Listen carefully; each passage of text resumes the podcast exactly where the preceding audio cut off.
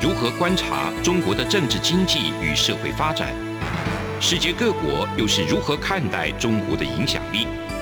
而两岸间有哪些焦点议题与新闻事件？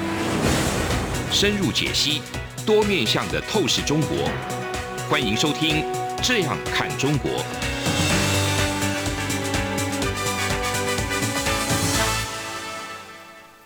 各位听众朋友，大家好，这里是央广的《这样看中国》，我是主持人富察。今天跟我一起讲的是台长张正，大家好我们继续讲这个五月这个概念，最后一、嗯最后一讲。最后一讲，最后一讲新年前最后一讲。对我们想表达就是说，上一集我们讲讲到是说大禹可能是建立了中国第一个政 权，就是越人建立中国说，非常极端的一个挑战哈。嗯那当然，这是学术界有很多不同的有这样的意见，那我们把嗯它跟大家分享。那我们今天讲是说，好，你越人虽然建立了中国， 嗯，假设是真的，可好是中国文化最终还是把吴越文化给收编了。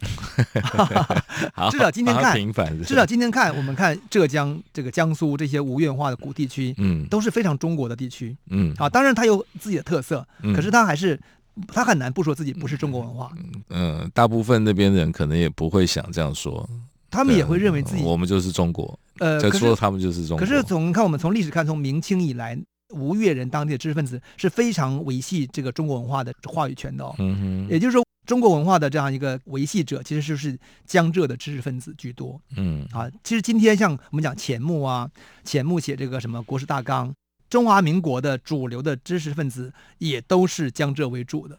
和嗯一部分广东人的。也就是说，这个中华现在二十世纪以后中华的建构，也是江浙知识分子为这中个心这建构个的。从可能会不会更早就开始了？宋明，对，所以宋明跟民国时期这个江浙人都扮演这个角色啊、嗯但是宋代是不强的，因为宋代的核心哈，基还本是都在洛以阳以这个北洛阳为中心啊哈，即便到南宋都是南迁的人居多。好，我们回过来讲说，那吴越是如何被中国化收编的呢？哈，虽然越人可能建立了中国最早的政权夏，但是最后呢，会发现说吴越竟然被这个中国化收编了，嗯我们就必须先解释吴跟越是什么东西。嗯我其实之前在上海这个生活那段时间时候，我们常常会讲吴越，嗯然后也会更多会讲吴，嗯因为上海话是吴吴侬软语语，吴侬软吴语语，它是吴语一个大分区当中的最有影响力的一个语言，所以那时候我们更多是讲很多吴，而不讲粤了，嗯对不对？粤，而且会变跟广东粤就变成广东和越南了，嗯，所以你会可见说，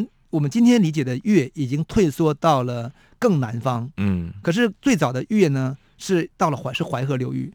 所以越的地理范围、越的文化文化辐射区是被收缩掉的。嗯，然后原来我们讲那个越的古核心的地区，就是绍兴那一带和江南这一带，其实今天我们更多用吴来称呼。嗯哼，好，这就是对我们要辨析的一个概念， 就吴跟越。好，那什么叫吴？什么叫越呢？我用了一个最简单的词来形容，吴就是中国化的越，吴就是中国化的粤，对啊，就是粤被中国化之后就变成吴。对。 OK，好，就是所以你会看到“越”的范围一部分被中国化了，因此它的名称就改了，叫“吴”啊，就是这个核心概念是这样的。那这个过程是是蛮复杂的了 哈，好我可能我们到这是要解释一下。首先，我们先讲一下是说吴国的出现哈，嗯就是我们讲这个吴王夫差与吴王夫差阖闾这个吴国，嗯它是跟比越国要晚的哈。吴国的出现呢，就非常明显的就是是中国文化的产物。他说吴国是泰伯奔吴而出现吴国，那泰伯是周天子的一个嗯儿子，啊，但他为了把他的皇位呢。呃，地位呢，让给他的这个呃，就是因为他的爸爸想把地位传给他，嗯但他觉得说啊，长子继承制，我这个小小老小老弟不能够破坏我大哥的这个这个角色，于是呢，他就赶快跑到离开这个中自国我放逐这样，自我放逐，啊跑到了 OK 南方的，说他是蛮来来到南 方蛮荒之地，可是南方其实不蛮荒嗯啊。其实我们从古代的文明看，南方其实不蛮荒啊，嗯就来到了吴地，就是今天的长江以南，嗯就建立了吴国。啊，这是中国史书的说法，叫好泰伯奔吴说。 所以我们今天看解释吴国的历史，都说啊，当时江南很落后啊，所以泰伯呢从带来了中中原地区的先进文化跟技术，嗯这是江南的开化之始，啊所以也建国了。可是这种说法其实我觉得并不精准。你它从基本考就是古上面就可以反驳掉这个，就可以反驳他，就可以反嗯反驳他哈。所以吴国，其实我之前记得我之之有一讲有谈到这个吴国的这个出身，其实吴国也是非常本土化的产物，就是本土本地人建立的政权。但是嗯吴国因为跟中国太近了，嗯哈，你看那个中国文化文化圈往南扩张，就过了淮河，就到了长江，嗯，所以以基本来说，在那个交流跟互动影响是很频很频繁的。所以吴国确实受中国化影响。我们从考古文献和从考古发现能看到那个吴的称呼哈，嗯当中有很多名称名词，这块有点拗口，但是我可以给大家讲一下哈。比如说吴国，我们今天叫吴嘛，嗯可是，在文献当中跟考古的铭文当中，它不叫吴哦，它有好多，它有两两三个说法，而且你能看到它的说法都是当时他们用中国的汉字来嗯表达自己的那个身份的时候，嗯不断的换不同的汉字，比如他们叫勾吴，嗯那个勾那个其实是现在写成句子的句。啊，当时写成啊勾，因为读音是就是读成勾，嗯啊，还是还是居无，我我我其实我也不太会读法，居无、勾无都可以。还有叫做公鱼，公就是工人的工，嗯那个鱼呢，你知道虞美人的虞对不对？虞嗯美人那鱼就是上面是个老虎的虎，嗯下面是个吴。吴为为什么是吴呢？说明那个鱼跟吴的关系很密切 OK 好啊，就是从古文字而言是这样啊。嗯古汉字就是它就是要借音嘛，嗯所以那个东西可能是说，哎，这个吴可能是跟老虎的虎虎虎字这个偏旁有关系。嗯啊，这个吴，可是那个公吴的这个吴呢，他把那个下面那个老虎下面那个吴啊，嗯写成鱼，嗯一条鱼的一条鱼的鱼嗯对，所以那个音就读鱼，读公鱼。那说明什么？说明就是说明这个吴跟鱼鱼捕鱼的关系都非常密密切，他们就不断被替换。嗯他也会把这个公吴写成公武，公就是进攻的公，嗯武是就是这个三五日三省吾身哈，每日三省吾身的嗯吾，我对我的意思，或者公武把武又换成另外一个武，啊，总而言之，这个我们用语言表达这些奇怪的汉字是很困难的事情，但是可见就是说这些都是外来这些语这些发音嗯用不同的汉字记载这个本地的发音，啊，那个这个本地的发音就是那些吴人嗯他们自己认为自己的身份是什么，然后呢，被称为被汉字给记载下来的，就好像泰雅族啊、什么族嗯啊，其实他们都是人的意思嘛。啊，匈奴的 匈也是人的意思，就是他们自己哦发是啊匈，可是我们 OK 汉字记成记成匈，再加个奴字哈， 所以吴也是这个道理。所我以记吴得跟你玉之前说像，比如像夫差这样的对字，它其实也是声音哦都是记声录音下来的。对，像吴国的系统跟越国系统，你会看到里边那个名称啊，嗯有非常多三个字、四个字的王，嗯我曾经整理过，嗯，那个读起来根本不知道是什么 意思，那就是用那用汉字勉强去记那个音嗯啊，哼其实跟特朗普啊、什么克林顿 啊是一模一样的道理。 OK，好，所以我们我们用这个文献跟考古的青铜器铭文去可以看到，是说其实当地古代中国人因为无法发出这个越地的语音啊，嗯所以就取这个相近的字来代替。那一直到了阖闾夫差时期，交流比较频繁之后呢，他们才“吴”这个称号才正式的定确定好，就叫嗯在他们也自称吴，说我吴国，我吴 王，我吴人嗯啊，那个时候已经定了。 好，就好像比如台湾，到底你是称什么人哈，有很多不同说法、嗯啊从闽前南是人呐嗯啊啊，闽南人、呐，从前是堂台堂湾正人正的呐中国人，对中国人呐、闽哎南现人在台大湾家人呐都称台湾人了。是都讲不清 楚。那可是可能最后可能也许会确定下来是一个统一名称是什么、嗯啊？当然，目前大家可能觉得，比较说台湾人这个称呼可能是更加主流的一个说法，嗯就是这个概念。好，这就是吴国这个最早形成的情况。那因为吴国夹在中国文化圈跟越国文化圈中间出现吴国，那吴国人讲什么话呢？讲的是粤语。我们要记住，在春秋战国时期的吴国人讲的是粤语，所以这个吴王夫差跟越王勾践之间是是用粤语去讲话的，是用当地语言。用当地的粤语去讲话的，啊不是今天的广东话粤语 啊。对，那但是随着中国文化南下呢，就是这个古代粤语不断发生变化，就慢慢形成了吴语。啊啊哈，大致是这么个过程。好，我们稍微休息一下下哈，然后我们休息之后再回来讲这个吴语是如何演化的。从两岸、国际、历史文化与财经等角度透视中国的《这样看中国》节目，每周一到周五晚间九点三十分到十点在中央广播电台播出。如果您对《这样看中国》节目有任何收听想法或意见，欢迎寄信到台北市北安路五十五号，也可以透过电子邮件的方式。节目有两个信箱：二零二零 at r t i 点 o r g 点 t w。我是二零二零零二零三 n e w s at gmail.com。再次谢谢听众朋友们的收听与支持，请持续锁定每周一到周五晚间九点三十分到十点播出的《这样看中国》节目。好，我们回过头来讲这个吴语的出现啊，嗯今天是在上语言学的功课，感觉 啊。好，就是说我们要知道哈，这个古粤语呢，后来就是就变成一个，就出现了变成古吴语，古古语嗯语啊吴语就不慢断慢被北方的语言影响影，响到之后呢，出现那个语言叫吴语。嗯吴语跟粤语之间可能也是可以沟通的，嗯，也就是像今天这样，我就说今天的浙江人和上海人跟广东人之间语言能沟通吗？好像很困难，好像很困难。但是在刚刚分化的初期，也许是可以的。啊哈好，我们就想象说台语跟闽南语之间的关系，嗯来解释古吴语从古粤语当中分化出来的关系，似乎是可以嗯去做比较 的。今天台湾人跟福建人讲话之间，应该是可以沟通的，对不对？对，如果都讲闽南语，对，呃，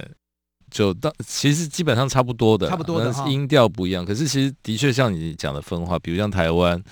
都是讲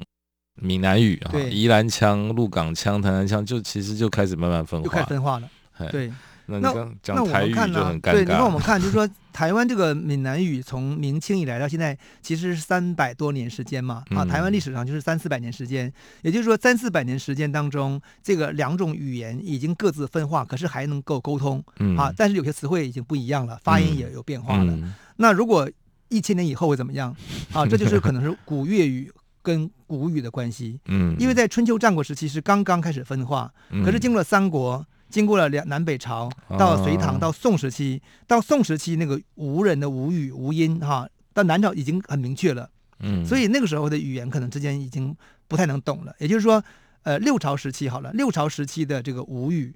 就是六朝不是建都在南京吗？嗯啊，他们讲的那个吴语，跟那个时候在广东人讲的那个粤语之间的沟通，我们现在当然应该已经不太能通了吧？我觉得应该已经不能通了。对而且像你说讲到南京，那像南京有南京话嘛？呃，那个时候南京话就是吴语，而且是吴语的主流发音是在南京那可是现在的南京话跟现在的上海话，啊，完全不通了。现在对南京、啊现在的南京话呢，完全是被安徽、江苏呃啊哦北部的那个被声腔所影响。 OK，在上海人角度看来，是一个非常北方的声腔，而且也觉得，得非常落后的声腔，就是因为他们有种无无人的优优越感嘛。嗯，那之所以会这样，是因为南京这个地方所谓六朝古都哈，大量北方人南迁以后的，它嗯语音其实被北方的那个腔洗给掉改了掉， OK，对，所以古吴语就保留在苏州，但是可是，在六朝时期的那个吴语发音的核心的官方语呃声调是以南京为主的，嗯，然后，等到明清时期的吴语发音是以苏州为主的，嗯民国以后的吴语发音的主流声腔是以上海为主的。嗯那我们讲就是说这个吴语的变化哈是比较复杂，那而且也经历过千年时期嗯，到六朝时期，基本上大家认为说吴语已经定型了，嗯出现了吴音，已经取代粤语，而且在这个儒家的上层知识分子里面，这个吴音啊、吴声啊、吴人啊这种概念已经大量出现了。那六朝时期传到日本的这个汉字读音就就叫吴音，所以今天日本里面的哦那个汉字发音就有两种系统，一种叫吴音，嗯，一种叫汉音。嗯，为什么呢？对因为六朝时，对期大量的汉字传到日本之后呢对对，嗯就把依附在那个当时汉字的主流的发音，就是嗯因为它是从南朝南方为主流传过去的嘛，把那个发音就带到日本去了。啊，就像你之前讲那个，就是英国人来中国，然后编的那个字典是对用宁波音当来去讲来那去个标汉标汉字一个道理，啊，所以你会想到就是说，当六朝呃六因为六朝古都在南京嘛，他们的的发音传到日本之后呢，所以日本人写的汉字呢，它怎么读呢？就按照吴音的发音去 读。可是然后呢，整个六朝就被这个被北方打败了嘛，嗯变成隋唐了嘛。它唐朝又高度繁华，然后就变成唐朝的长安音，啊就很变重要成主流音了，就变主流音。然后日本人再派来很多遣唐使再去学当时汉字的时候，发现哎音变了 耶，怎么同样一个汉字，现在音变成这个音了呢？他们就只好就很用冤汉枉音来代替。所以呢，日本的汉字里面就有两种读音系统，一种叫嗯吴音，一种叫汉音。嗯。我们透过这个这哎、个其实这真的很有趣。像之前我第一次发现这个美加地区的华人，对，就那边那边讲说中国话，比如看电影，他他所谓的中国话都是讲广东话。我说没哎错哎、诶不对啊，这对呀、诶怎么是诶广东话？可是说北京可腔是吗？ 可是也合理，因为去的人可能当当初多的是香港人、广广东人对，啊，所以对美国人来说，就中国话就是就是这样子啊。是啊。嗯，同样啊，你看，对于东南亚人来说，你讲的唐山话是什么话？就是闽南话为主，福建话就是福建话为主。啊嗯对，那那它是中国话，它也不是中国话。可是你今天东南亚流行的这个主流的这个中国发音是什么？是普通话。还是比较新的啦。哦，我知道了，他们嗯当然老人还是会讲自己的家乡话了。嗯可是现在主流的东南亚的这个交流的这个语言，啊一定对是他要学中国话学的话，中国话一就定是今现天在的北所谓京腔普通嘛话，，嗯对不？对？可当年就不是啊。那这多少年，也就是三四百年而已嘛。 嗯，你看这个语言就是这样变化，所以吴语是从古吴越地区春秋时期的吴越到明清时期的这个吴越，那当中已经发生非常大的变化了。嗯这也是今天为什么我们觉得说啊，你看今天吴语的这个覆盖范围啊是很大的啊、嗯嗯今天连江西、安徽的部分，还有浙江温州语都被当成吴语，没有人把它当粤语了，嗯，只是说是作为吴语里面的不同的方言而已。嗯而吴语的主流主流发音就是上海话为主，嗯这是根据经济呃哎实经济力实力有关嗯有关的。那这是今天我们讲吴语，可是粤语就退缩到今天的所谓的广东，嗯，然后越南当然他们也不叫粤语，他们叫京金他们是金族，京族的语言的主流语言，嗯所以这是语言的一个变化。可是早期的这个粤语，百越时代的这个粤语，应该也是有非常大的差别。可是核心的部分当年是非常大的，这就是语言演变的故事哈。那这样一个语言演变故事呢，背后的逻辑就是什么？就是中国文化南下，嗯呃入侵，然后收编吴越文化的结果，收收编越文化的结果。所以吴文化里边整个那些汉字里面所这个用虽然用吴用吴语发音，可是那个嗯汉字的系统里边都是充满了非常多的官僚律令，就是官僚制度的一一些发音，那个都是典型是中国化的发音。啊所以清朝入关以后哈。清朝入关以后，明朝因为明朝的知识分子很多都是南方人，嗯所以他们在讲这个官话的时候呢，把他们的很多发音也带到普通话里去了，嗯因为他们在讲这个，他们把握了这种叫做意识形态嘛，啊，他们的发音就带到了呃当时的主流发音，就好像台湾之前我讲过很多这个例子，台湾把“乐色”嗯把“垃圾”读成“乐色”。嗯这就是典型的，就是当年从国民党来台湾之后，在制定普通话的时候，然后找一个北京人，老北京满人、满洲人，还当然叫叫齐铁山，啊，忘了嗯名字了，是找他来定音。那他就按照他的发音去定音，把这个“垃圾”这两个汉字定音成“乐色”，所以台湾就读到今天为止都读“乐色”。大陆的话是毒垃圾嘛，我们都垃圾。对，好，总而言之，就是这些小小故事、小案例来说明，就是说这个语言的变化当中，其实背后是有一种意识形态的和嗯军事实力的征服的。实力、权力，对对对，就是台湾把垃圾读成垃圾，这背后没毫无疑问是国民党力量这个来到台湾的结果 啊，就是这是很小的案例，可放大看也是如此。那么这个越为什么会发生这个如此大的中国化呢？嗯我觉得它有几个原因，就是一个原因就是地理环境的原因，嗯因为我觉得平原地带是没有办法守的，也就是说，嗯平原地带的本来人跟人之间的这个往来就很频繁，嗯文化的交流就很多。那哪个地方变成一个主流的政治具有政治经济实力甚至军事实力以后呢，他就容易把他的东西往辐外推移辐扩射散出去，对对，像比如说像这个古粤语，可能很到了淮河，可是后来很快的中国文化圈的语言跟观念就往南推推进，就到了粤，就大致这个过程。还有另外一个原因，那我们休息一下再去讲。各位听众，因应冬季频率实施，自十一月一号起到二零二二年二月二十八号止，原上午六点到八点，透过短波六零七五千赫对华中，短波六一零五千赫对华南，短波九九零零千赫对华北播出的华语节目，调整为六点三十分到八点三十分播出。另外，原本晚间十九点到二十点，透过短波一一六一零千赫对华北播出的华语节目，则暂停播出，造成不便，敬请见谅。好，我们回来继续讲这个中国的文化如何去向吴越地区输出，然后最后影响到吴越文化的上层的这么一个过程。刚才我们讲到这个平原结构哈，嗯和这个山地结构的那个差别，通常就是高地山跟河很复杂的区域，嗯很难被文化渗透跟影响，嗯会保留自己的自己的更多东西。对会台湾就这样挡挡得住，原住民嗯啊，但是平原地方从北到南高铁一通，完蛋了，一模一样，这个没没有办法，这全全世界都是都是如此。嗯那中国文化也是如此，所以从黄河流域到长江流域到钱塘江流域，这个基本上是来说，你只要有能力跨过大河，嗯这个一定是畅通无阻。嗯那中国文化有个独特特色，就是它的特点就是它是一个高度的以以官僚机器运转的一个体系。嗯，那它以文字为这个为核心所建立的这个官僚系统、文书系统，嗯影响影响力非常大。嗯这个东西是中国文化的最独家秘 籍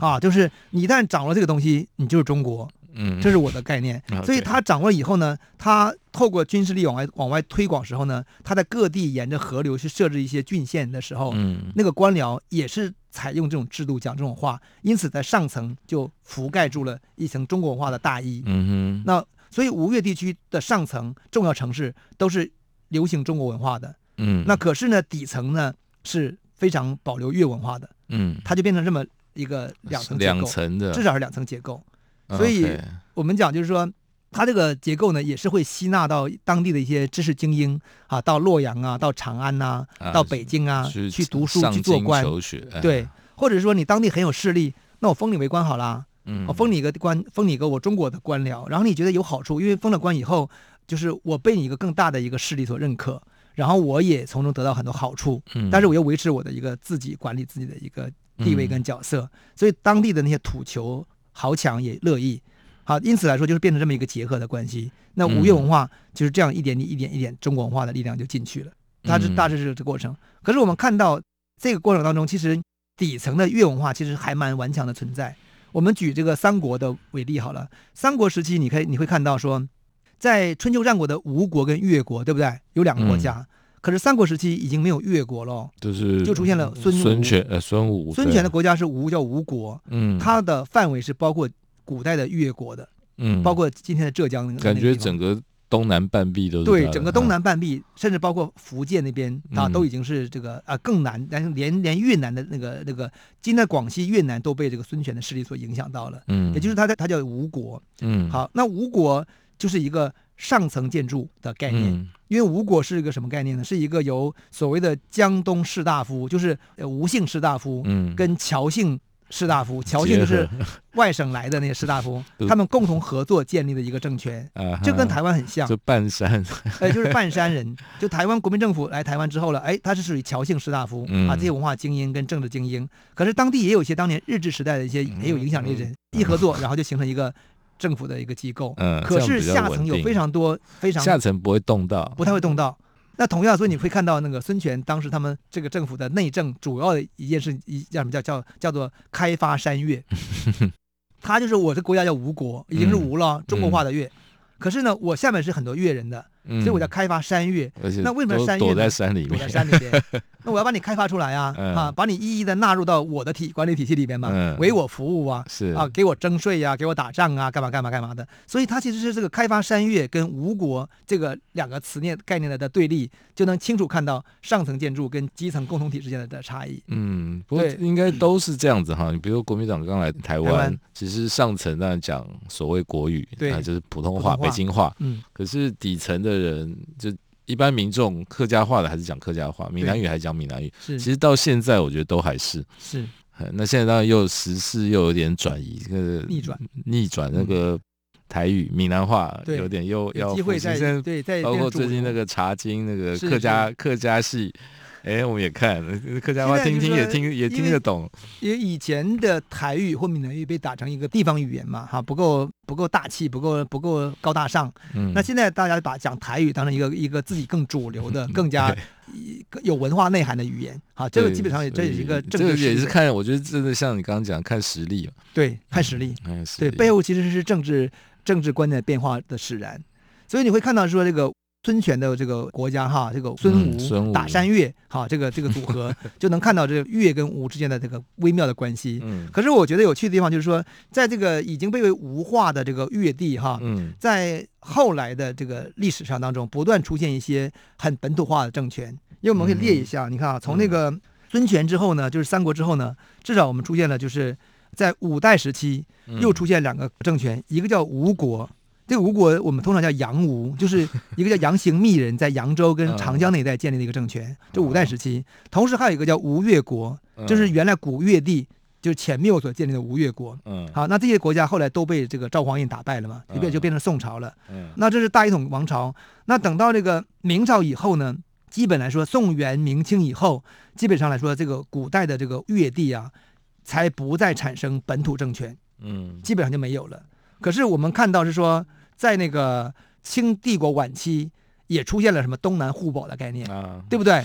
就是那个所谓的对对对嗯义和团时期东南互保，那个东南互保就是意思本土的政权又再次产生一个想法，说，哎，嗯我们大清帝国已经无法照我们了嘛，对不对？嗯我们是不是要自己来做管理自己？嗯那同样在这个民国的呃民国建立以后的北洋政府时代，其实其实东南也的是东南是什么孙传芳孙传芳的军阀，他 们那个集集省联盟嗯也是这个概念，所以我会觉得是说，在大一统的力量消退以后，那个吴越本地的那样一个地方主义的观念还会再度崛起。这个说明什么？说明它本身还是有它的那个历史跟文化内涵在起很大的作用的。对，它在地理上本来就嗯你说连着吧，可是因为距离很大，对距离很长，所以对其实是有独立出来的对空，间有。独立割据出来的啊，让本钱的、所以现在中国一直在开动车到了，就是 没错，就现在让它我觉得连在动一车起或者 是高速公路哈这样的一些概念，其实就是跟那个跟古代那个河流啊和什嗯么修路是一个逻辑的，就是让中央政府的力量尽可能的去到最尽底快层到达这个最嗯边陲的地方，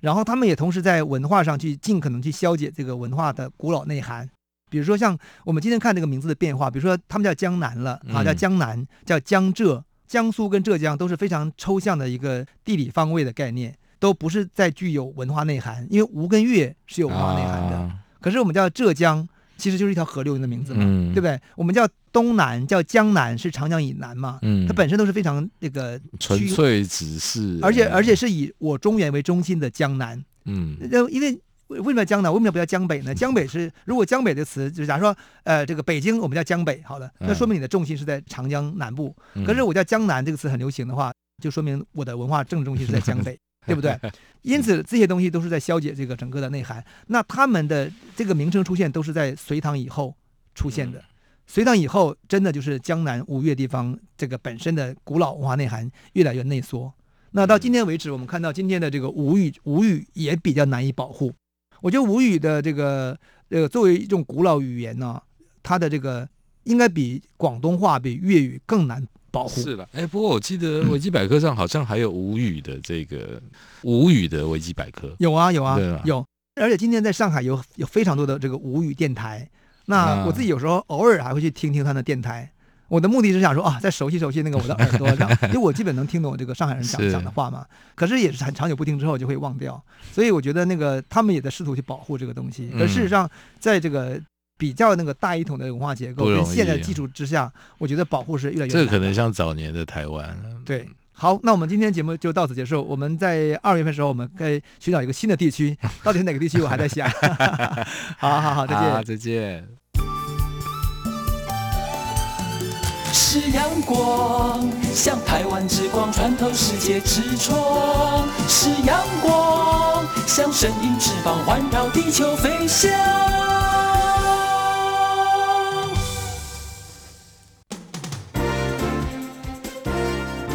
从两岸、国际、历史文化与财经等角度透视中国的《这样看中国》节目，每周一到周五晚间九点三十分到十点在中央广播电台播出。如果您对《这样看中国》节目有任何收听想法或意见，欢迎寄信到台北市北安路五十五号，也可以透过电子邮件的方式。节目有两个信箱：二零二零 at rti 点 org 点 tw，或是二零二零零二零三 E news at gmail.com。再次谢谢听众朋友们的收听与支持，请持续锁定每周一到周五晚间九点三十分到十点播出的《这样看中国》节目。